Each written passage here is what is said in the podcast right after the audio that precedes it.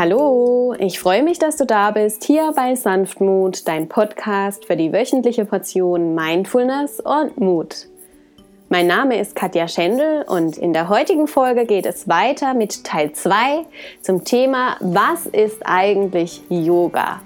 Ich wünsche dir jetzt viel, viel Freude mit der heutigen Episode. Hallo ihr Lieben, wie im letzten Podcast schon gesagt, werde ich ja immer öfter gefragt, was Yoga eigentlich ist, beziehungsweise ob das was für mich sein könnte. Und auch wenn der Begriff in aller Munde ist, wissen viele nicht genau, was unter dem Begriff eigentlich zu verstehen ist.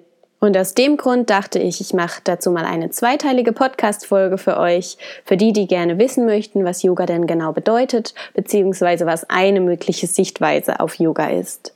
Und letzte Woche gab es dazu den ersten Teil und heute geht's weiter mit dem zweiten Part.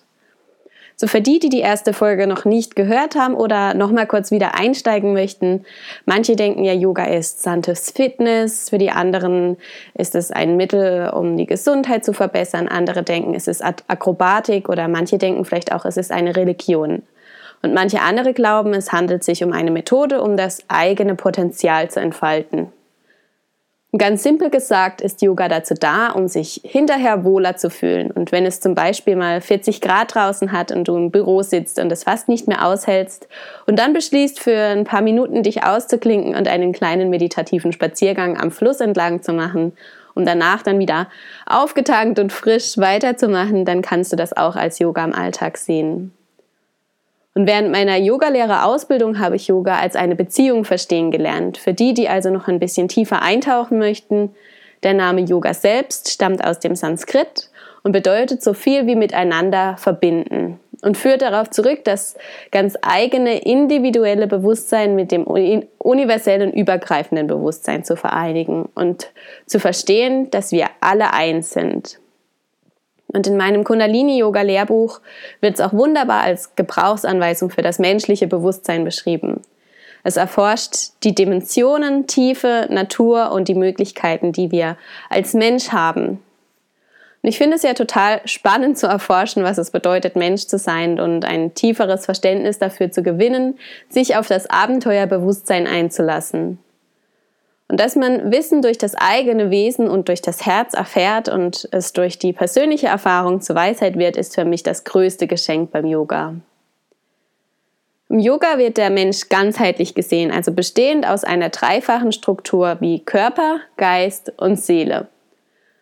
Eigentlich ist es offensichtlich, dass unser Körper, Geist und Seele eins sind, wenn wir gerade mit unseren besten Freunden oder unserer großen Liebe einen schönen Ausflug machen, strahlen wir vor Glück und fühlen uns vital. Sind wir gerade frustriert im Alltag und uns ist alles zu viel oder zu öde, fühlen wir uns auch körperlich unausgeglichen und unser Immunsystem wird anfälliger. Im Yoga heißt es auch, keine Lampe kann ohne Brennstoff brennen kein Leben ohne eine Beziehung zu dem ihm innewohnenden Spirit. Dafür braucht man eine Beziehung zu der unendlichen Energie. Wir entwickeln in unserem Leben einen Glauben, der uns inspiriert oder davon abhält, unser volles Potenzial zu verwirklichen. Wir glauben, dass alles eins ist oder eben, dass man die Dinge trennen kann. Wir lernen zu lieben und wir lernen zu hassen. Alles ist abhängig von deinen Gedanken, Gefühlen und von dem, was du tust. Yoga ist eine Technik, die dich zu einem ursprünglichen Naturell zurückführt, zu deinem originalen Selbst. Und Sport bzw. Bewegung löst Stress und Anspannung auf. Jeder klitzekleine Gedanke zeichnet sich als eine neuronale Aktion in unserem Gehirn ab. Und jede freudige Emotion schüttet eine ordentliche Portion Dopamin bzw. Glücksgefühle aus. Die körperlichen Prozesse wie deine Haltung, Atmung, Muskelanspannung wirken auch alle sofort auf Mind und auf die Seele. Vielleicht ist es dir auch schon mal aufgefallen, dass du beim Blickkontakt mit einer Person direkt ein Gespür davon, dafür bekommen hast, wie es dem anderen Menschen gerade geht, wie das Innenleben gerade ausschauen mag.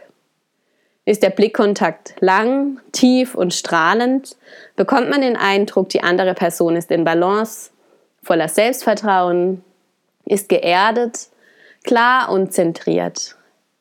Sind die Augen in rascher Bewegung, also huschen quasi von links nach rechts, kommt ein bewegtes Seelenleben an oder Nervosität oder Unsicherheit.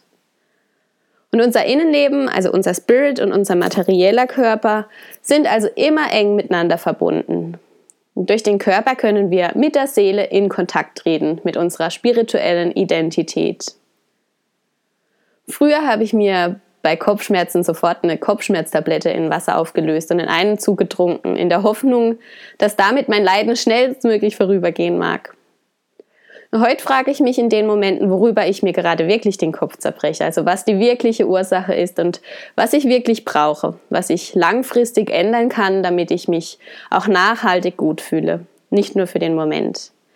Brauche ich ein klärendes Gespräch mit meinem Partner, meinen Kollegen oder mit einer Freundin, meiner Mutter, renne ich mit einem bestimmten Thema gerade immer wieder mit dem Kopf gegen die Wand und kann mir hier vielleicht mal einen Coach oder einen Heiler helfen lassen, aus der Gedankenspirale wieder auszubrechen, aufgestaute Emotionen zu lösen und wieder einen freien Kopf zu bekommen.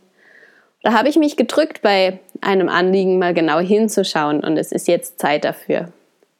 Da brauche ich eine neue Herausforderung, fehlt es mir an Geborgenheit und vielleicht kann mir eine Massage dabei helfen brauche ich einfach mal wieder einen Urlaubstag, einen kleinen Trip oder eine ausgiebige Yogastunde in einem tollen Yogastudio. Braucht es langen, tiefen Atem oder vielleicht eine Prise erfrischendes Aromaöl? Ruhe und einfach Zeit für mich, ein Spaziergang im Wald, ein Tee mit der Nachbarin oder, oder, oder. Kurz gesagt, Self-Care ist oft die beste Medizin. Sich selbst Bewusstsein ist gefragt. Bei allem Unwohlsein sollten also immer auch die seelischen Ursachen einbezogen werden. Und das ist wie gesagt auch der Ansatz beim Yoga. Die Yoga-Praxis, also Meditation, Yoga-Haltungen oder auch Asanas genannt und Entspannungs- und Atemübungen, hat dann tatsächlich auch das Ziel, Körper und Seele in der tiefsten Essenz und Klarheit zusammenzubringen und um eins mit dem übergreifenden Bewusstsein zu werden. Es wirkt unter den Gesichtspunkten wissenschaftlich nachgewiesen auch vorbeugend und heilend bei Rückenschmerzen, bei Kopfschmerzen, wie gesagt, bei Schlafstörungen, Bluthochdruck, Hormonschwankungen. Yoga hilft auch bei Wechseljahrsbeschwerden oder beziehungsweise dabei, sie zu mindern, hilft bei Burnout, Depressionen, beziehungsweise hilft sie auch schon vorzubeugen oder zu vermeiden. Ja, aber vor allem macht Yoga Spaß. Und falls du Yoga schon mal ausprobiert hast, bist du sicherlich auch schon darauf aufmerksam geworden, dass die Arbeit durch den Körper deine Seele berührt und deine Gefühlslage und deine Gedanken sich verändern.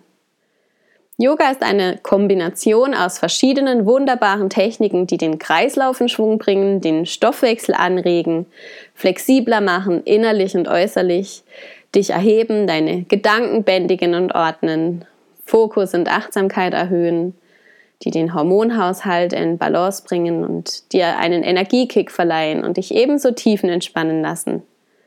Die Anspannung und Schmerzen lösen, emotionale Blockaden auflösen oder dein Herz öffnen und dir immer wieder neue Hoffnung, Vertrauen und Mut für deinen authentischen Weg geben. Die Basis, um sich gesund zu halten, ist die Ursache für das, was gerade nicht läuft, zu erkennen und herauszufinden, was man wirklich braucht. Hier kommt man nicht drum rum, Körper, Geist und Seele als Einheit zu sehen und sie gegebenenfalls auch wieder miteinander in Kontakt zu bringen und zu verbinden. Yoga unterstützt hier als eine der besten Methoden, sich selbst im großen Ganzen kennenzulernen und herauszufinden, wo die komischen Gedanken zum Beispiel herkommen oder warum man sich gerade so fühlt, wie man sich fühlt, wo der Schmerz herkommt. Durch regelmäßiges Yoga, und das darf auch einfach mal ein 5-Minuten-Yoga sein am Tag, erkennst du schnell, wie du deine Gedanken und Emotionen besser managen kannst. Je regelmäßiger und bewusster, desto tiefer die Erfahrung. Und wenn du dich besser fühlst, dann sind auch deine Gedanken besser und die Handlungen besser. Deine Gefühle beeinflussen, wie du mit der Außenwelt in Kontakt trittst und wie du persönlich aber auch im sozialen Umfeld interagierst. Und was Yoga so beliebt macht, ist, dass es überall und von jedem und zu jeder Zeit gemacht werden kann und man sich damit Power, Kreativität, Energie, Intelligenz, Ausdauer und Verbundenheit erschaffen kann. Einfach und schnell. Also unbedingt mal Yoga ausprobieren bzw. dich weiterhin auf deiner Matte bewegen und das Leben genießen. Ich hoffe, dass dir diese Folge gefallen hat, dass sie dir einen neuen Eindruck auf das Thema Yoga gegeben hat, du vielleicht ein paar neue Inspirationen mitnehmen konntest, was Yoga alles umfasst, was es im tieferen Sinne bedeutet und was diese Body-Mind-Soul-Connection, von der alle reden, auch bedeutet. Falls dir die Folge gefallen hat, leite sie auch sehr, sehr gerne weiter an deine Bekannten, Freunde, Familie, alle, die vielleicht ein bisschen interessiert sind an Yoga und hier ein bisschen mehr darüber erfahren möchten, was das alles umschließt. Und jetzt wünsche ich dir einen wunderbaren Start in die Woche. Hab's richtig schön, genieß deinen Tag. Bis dahin, alles Liebe, deine Katja.